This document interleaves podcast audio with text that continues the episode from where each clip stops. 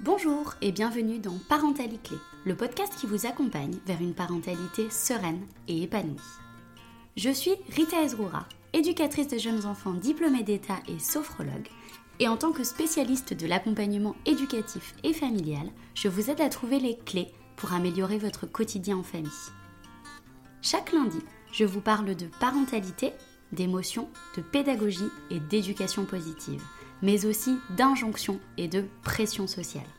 Le fil rouge de ce podcast Respect, bienveillance et indulgence envers soi-même et son enfant.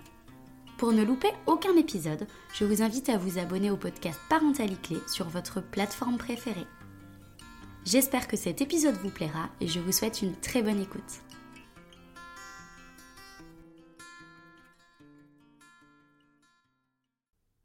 La semaine dernière, dans l'épisode 25 de Parentalité, je vous parlais de l'arrivée d'un deuxième enfant dans la famille. Aujourd'hui, je vous présente mon quatrième épisode de la série Coup de gueule. Je vais aborder avec vous l'éducation positive et on va parler des injonctions qui ont fini par découler de ce mouvement. Alors, l'éducation positive, c'est un terme un peu fourre-tout qu'on voit un peu partout aujourd'hui, mais en résumé, on utilise le terme éducation positive pour désigner une éducation bienveillante, basée sur la non-violence et sur le respect des besoins de l'enfant. L'éducation positive, c'est un mouvement qui a émergé après les dernières découvertes en neurosciences qui ont en effet montré, grâce à des techniques d'imagerie cérébrale, que les interactions sociales de l'enfant vont agir directement sur les connexions neuronales et sur la composition du cerveau. En somme, une éducation bienveillante, respectueuse et empathique permet au cerveau de l'enfant qui est encore en construction de se développer de manière optimale. Et à l'inverse, le stress, les violences, qu'elles soient physiques ou verbales, peuvent vraiment venir modifier en profondeur le cerveau de l'enfant en altérant les capacités cognitives, comme par exemple les capacités de mémoire, les capacités d'apprentissage, de logique, de réflexion, et les capacités affectives. Donc là, ça va toucher tout ce qui est relationnel, émotionnel et social. J'aimerais maintenant vous donner mon avis sur l'éducation positive, puisque je pars du principe qu'en tant qu'être humain, on n'est jamais tout à fait impartial, on n'est jamais tout à fait objectif, et que j'aime bien poser le cadre de mon propos. Donc mon avis sur l'éducation positive, c'est que je suis vraiment partisane de ce mouvement éducatif qui est pour moi un des fondements de mon accompagnement avec les enfants et de mon accompagnement avec les familles. L'éducation positive, ça réunit à la fois mes valeurs professionnelles sur le développement de l'enfant, le respect de ses besoins, etc. Et ça réunit aussi mes valeurs humaines, sans lesquelles, et ça je le dis assez régulièrement, je ne pourrais pas du tout exercer mon métier. Les valeurs humaines comme la bienveillance, l'adaptabilité aux besoins des familles et des enfants que j'accompagne, la non-violence évidemment, le respect, le rapport d'égalité dans le rapport de l'adulte et l'enfant, etc. Je suis profondément contre les violences éducatives ordinaires, ce qu'on appelle aujourd'hui les VEO, et contre toute forme de violence en général.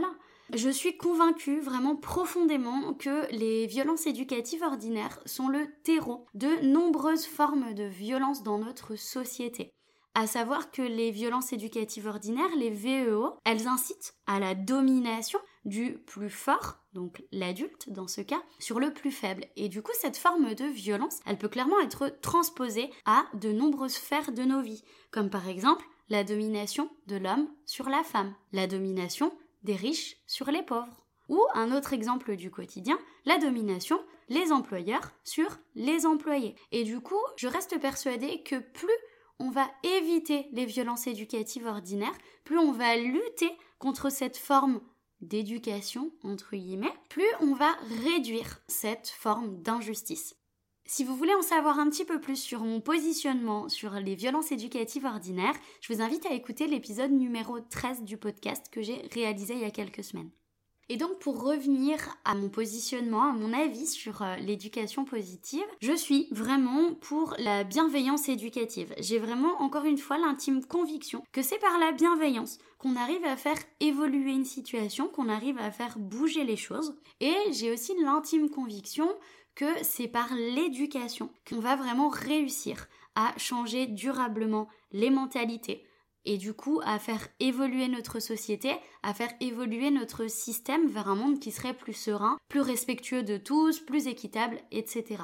Donc vraiment pour moi la bienveillance éducative c'est quelque chose d'hyper important et quelque chose qui me colle un peu à la peau. Et du coup, en tant que professionnelle de l'accompagnement éducatif et familial, je me forme régulièrement sur les dernières découvertes en neurosciences, sur les techniques de communication non violente, les techniques de psychologie positive, de pédagogie positive, etc. En tout cas, c'est vraiment un modèle éducatif avec lequel j'adhère. Par contre, je dois vraiment avouer qu'il y a certaines choses qui me dérangent dans le mouvement d'éducation positive. Alors déjà, le terme d'éducation positive, il sous-entend qu'il y a déjà une éducation positive et que par conséquent, les autres seraient négatives de façon implicite. Ce qui est totalement faux. Il y a autant d'éducation que de parents et que d'enfants. On peut être parent et avoir une éducation qui est même différente en fonction de nos enfants parce qu'ils ont des besoins différents, ils ont des demandes différentes, etc. Donc le terme d'éducation positive, évidemment, je comprends pourquoi il a été mis en place, mais il me dérange un petit peu parce que les mots c'est important, les mots ont un poids, les mots véhiculent un message et parler de l'éducation positive, c'est parler du modèle éducatif positif par excellence, ce qui est complètement faux. Et avec mes collègues travailleurs sociaux, avec mes collègues psychologues, avec mes collègues de l'accompagnement éducatif et de l'accompagnement familial en général, on vous dira qu'il n'y a absolument pas un seul et unique modèle éducatif positif. Ensuite, je trouve que le mouvement d'éducation positive alimente et de plus en plus ce que j'appelle le mythe du parent parfait. Ce mythe où le parent devrait être irréprochable, toujours impeccable, toujours agir en fonction de ses valeurs, toujours agir en fonction de ses convictions. Et du coup, ça me dérange ça me dérange parce que euh, c'est pas vrai, c'est pas possible encore une fois, on est des humains, on agit comme on peut et je trouve que voilà, aujourd'hui on est parti dans une dérive où le mouvement d'éducation positive alimente un espèce de mythe selon lequel le parent devrait et pourrait agir de manière infaillible tout le temps. Et du coup, je trouve que ça vient alimenter une certaine culpabilité chez le parent. Et puis, avec l'éducation positive, avec toutes ces méthodes d'éducation positive qui sont en train de pousser là un petit peu comme des petits champignons, je trouve qu'on passe parfois à côté de la spontanéité et de l'authenticité familiale. Alors que ce sont deux choses qui sont hyper importantes dans la construction de l'enfant, qui sont hyper importantes dans la systémie familiale. Alors déjà, en tant qu'éducatrice, en tant que travailleur social, je suis vraiment contre les méthodes toutes faites. Je dis pas qu'il ne faut pas s'en inspirer. Moi-même, je m'inspire de certaines méthodes, de certaines théories, de certaines approches, de certaines pédagogies, mais il n'y a pas une seule manière de faire. Il n'y a pas une seule méthode qu'on va pouvoir calquer et appliquer sur tous les enfants, ou appliquer sur tous les parents, ou sur toutes les familles. Donc déjà, à partir du moment où on vient avec des méthodes toutes faites, pour moi, on n'est plus dans l'adaptabilité, et du coup, on bloque une certaine spontanéité et une authenticité familiale, alors que c'est hyper important dans le quotidien. Et c'est finalement ce qui va faire, entre autres, le terreau et l'unicité d'une famille. Donc l'éducation positive, c'est super, c'est génial, mais attention à ce qu'elle vienne pas vraiment bloquer la spontanéité et l'authenticité dans votre famille. Et je trouve aussi que le mouvement d'éducation positive, notamment avec tous les groupes de parents sur les réseaux sociaux, je trouve que ce mouvement encourage la culpabilisation des parents qui ne pensent pas de la même manière. On tombe vraiment dans un truc où à partir du moment où on ne pense pas éducation positive, où on n'a pas forcément envie d'ailleurs de se ranger dans cette casquette, on n'a pas forcément envie de se ranger sous cette étiquette, eh bien les autres parents viennent vraiment culpabiliser les autres familles qui ne pensent pas de la même manière.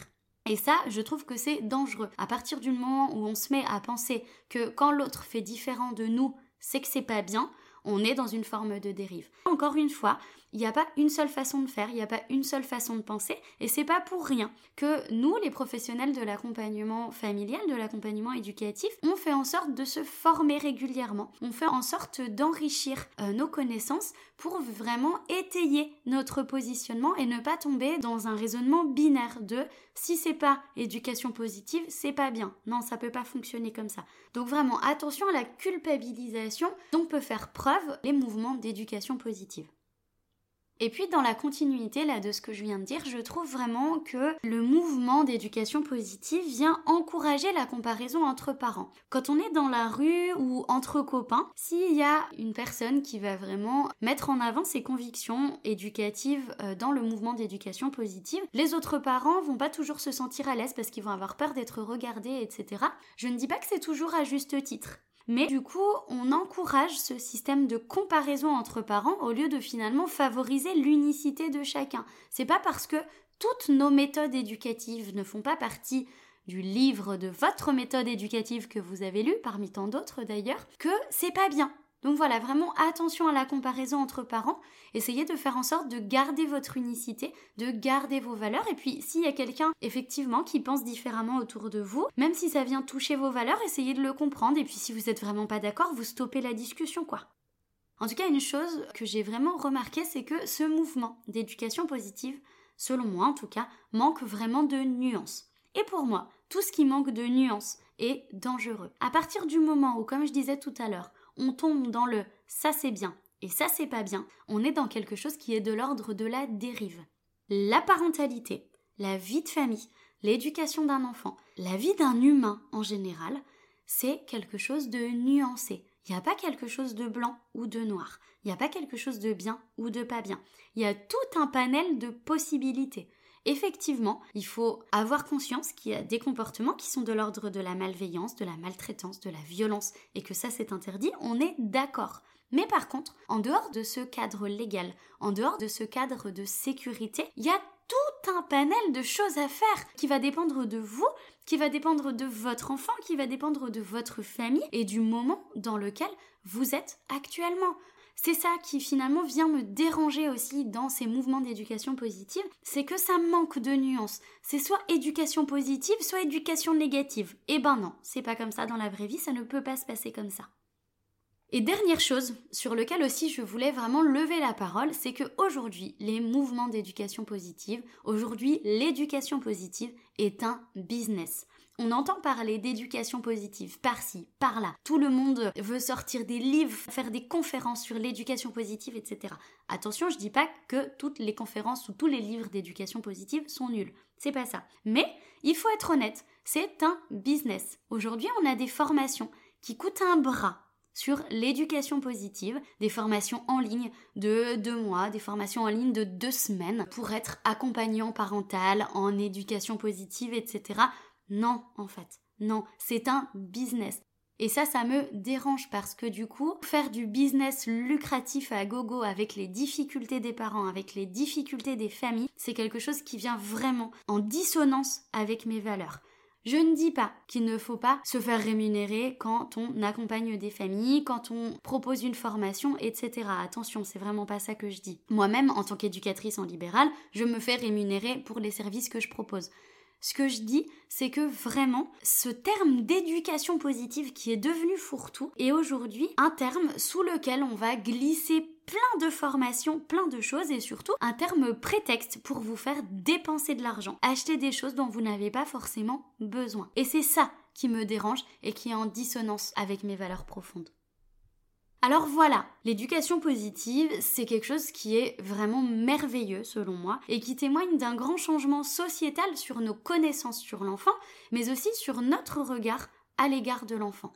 On a enfin réussi à changer d'angle sur notre manière de voir, sur notre manière de considérer et de comprendre l'enfant. Même s'il y a encore du chemin à faire, on a énormément évolué sur les 10-15 dernières années à ce sujet. Mais en 10 ans, on est un peu passé du mythe de l'enfant parfait, où on avait des attentes et des exigences disproportionnées envers l'enfant, au mythe du parent parfait, où finalement on se met à avoir des attentes, des exigences et une culpabilisation qui est de plus en plus importante envers le parent. Et ces mythes, ces exigences sont tout aussi destructeurs les uns que les autres. Que ce soit le mythe de l'enfant parfait, le mythe du parent parfait, tous les deux, c'est à mettre à la poubelle selon moi parce que ça fait plus de mal que de bien. Considérer l'enfant avec bienveillance, respecter ses besoins, c'est absolument pas incompatible avec le fait de considérer le parent avec la même bienveillance et avec la même indulgence.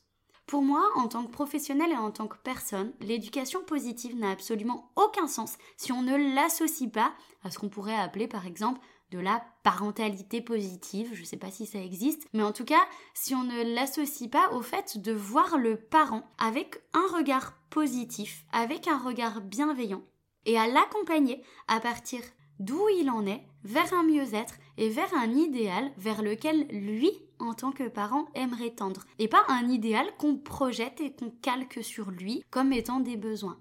Donc voilà, pour moi, l'éducation positive, elle a du sens si on l'associe avec un regard bienveillant et indulgent envers le parent et éventuellement un accompagnement parental bienveillant et positif également.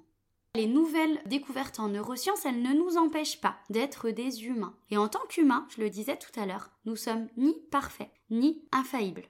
En tant qu'humains, il nous arrive parfois d'agir en dehors de nos valeurs fondamentales. Est-ce que ça fait de nous une mauvaise personne? Je crois pas. Est-ce que ça fait de vous un mauvais parent, un parent défaillant, un parent maltraitant? Je ne crois pas non plus.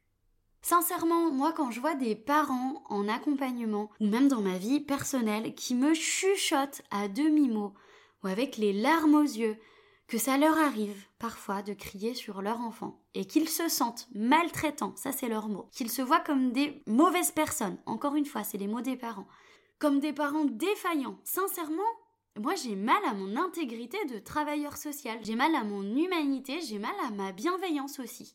Et du coup, je me dis que d'un mouvement positif, d'un mouvement bienveillant, d'une super découverte qui nous permet vraiment d'avancer dans la bienveillance et dans l'indulgence avec les enfants, on a réussi à transmettre des injonctions et des dérives qui sont pour moi oppressives. Donc vraiment, ça me met en colère. Chers parents, il est temps d'apporter de la nuance dans votre vie. Rien n'est tout blanc, rien n'est tout noir, comme je disais tout à l'heure. Et si vous vous sentez en difficulté pour faire la part des choses, les professionnels de l'accompagnement éducatif, de l'accompagnement familial, de l'accompagnement humain en général, sommes là pour vous aider à y voir plus clair. On est là pour vous aider à faire le point sur vos valeurs, à prendre conscience de votre potentiel, à prendre conscience de vos compétences de parents. On est aussi là pour vous aider à consolider vos compétences parentales et à vous accompagner dans votre évolution familiale. C'est normal que vous ne sachiez pas tout, c'est normal que vous ne soyez pas à fond sur tous les fronts. On est là pour vous aider à avancer le plus sereinement possible vers une parentalité bienveillante avec votre enfant et avec vous-même, et une parentalité qui vous ressemble et qui correspond à vos besoins.